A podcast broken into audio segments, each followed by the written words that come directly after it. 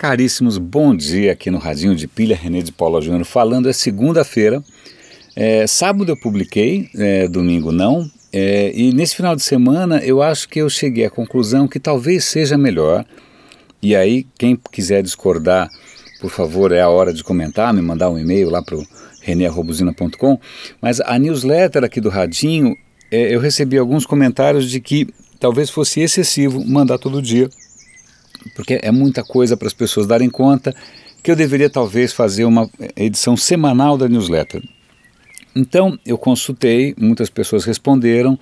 Pelos feedbacks que eu tive, a, a opção semanal pareceu a mais conveniente. Então, a partir dessa semana, eu vou começar a. Continuo publicando todo dia, mas eu vou mandar a newsletter com os últimos sete posts. E vocês vão receber isso no, no sábado para justamente para, sei lá, para no final de semana dar uma olhada no que vocês deixaram de ver. Eu ainda, eu, talvez a melhor maneira de acompanhar seja instalando o aplicativo do SoundCloud. Eu vou dar link aqui, é, porque o aplicativo do SoundCloud é muito bacaninha e tem inúmeras outras coisas legais, inclusive bandas, inclusive grupos musicais, inclusive cantores, artistas independentes que estão usando o SoundCloud como plataforma para se mostrar para o mundo. Então não tem só podcast, tem música, tem notícia, tem programa jornalístico. É, então, assim, talvez valha a pena instalar o SoundCloud, o SoundCloud é grátis. Então vamos lá para as notícias da semana, do dia, quero dizer. Ontem, é, anteontem eu vi uma notícia muito legal, fiquei emocionado, até fui correndo mostrar para minha mulher.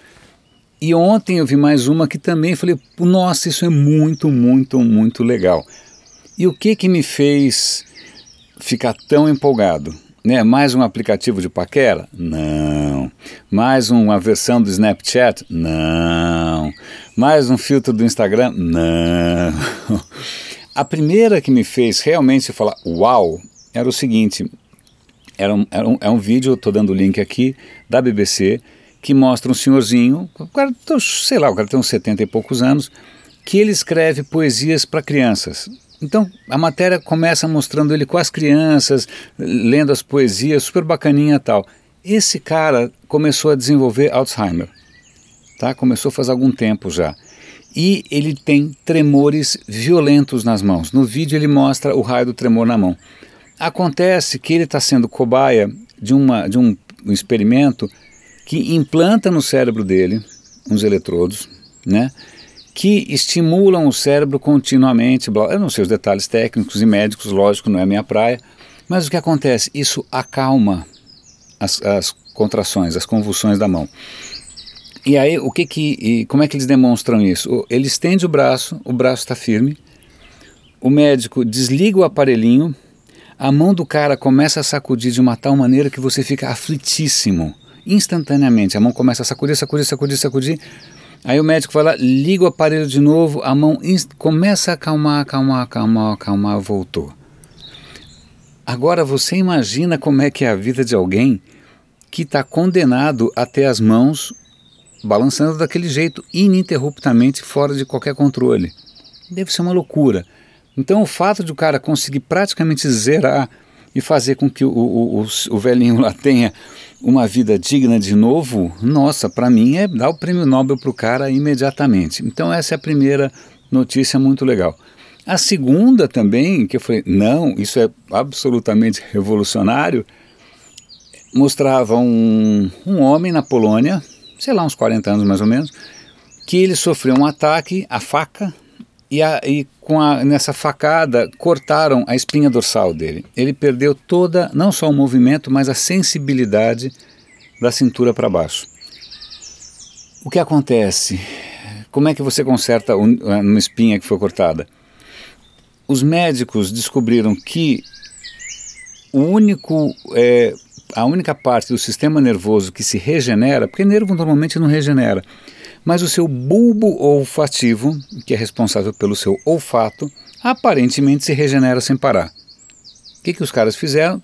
Foram lá, tiraram um pedacinho do, do bulbo olfativo do cara, aparentemente não faz mal porque se regenera, afinal, e colocaram essas células, que são como se, como se fossem células tronco praticamente, justamente onde a espinha foi cortada.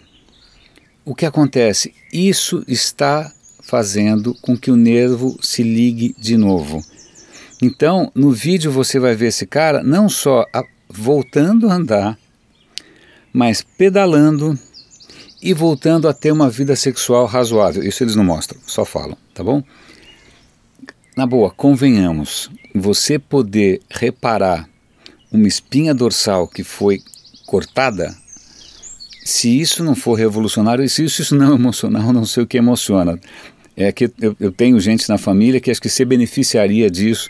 Então você imagina como a vida teria sido melhor se a pessoa tivesse acesso a esse recurso e se esse recurso se popularizar. Por enquanto, ele é um tratamento experimental o médico, como, como tem muita gente duvidando, ele falou: então vamos fazer o seguinte: ele colocou um site no ar, falou: olha, se você tiver uma condição similar, você vem para cá, a gente faz esse tratamento em você durante alguns anos, a gente quer mostrar para a comunidade médica e científica que isso é reprodutível, que isso funciona. Então tá lá o site, então fica lá até caso você também conheça alguém que mereça um tratamento desses, vão lá, inscrevam e, e é isso.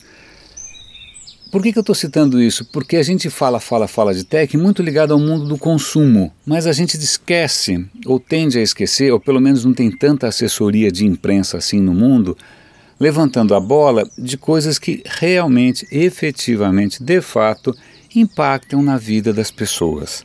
Tá? Então agora eu vou fazer um pouco de propaganda de mim mesmo, de mais um projeto não comercial meu. Essas coisas são todas não comerciais, mas algum tempo atrás eu tinha começado um projeto chamado Desaprenda. Desaprenda porque eu mesmo, ao longo desses anos todos, esses 20 anos de carreira, tenho desaprendido sem parar, porque a gente tem que se reinventar, reaprender e tal. E eu comecei a, a, a, a, registrar conversas com pessoas que tinham histórias super inspiradoras. Primeiro, a primeira delas foi com Pedro Burgos, que é um jornalista da Super Interessante. Ele está agora fazendo um mestrado em Social Journalism em Nova York. A segunda foi com Pedro Burkhauser, que por acaso é meu primo, que, que ele se reinventou como fotógrafo de surf, um projeto super bacana também. E o terceiro, que eu publiquei nesse final de semana, é com Ricardo Joseph, é um cara que tem uma formação bárbara, fez poli, fez mestrado em Yale, né, ou pós em Yale, não tenho certeza, acho que foi pós. É, mas aí ele começou a se interessar por questões de impacto social.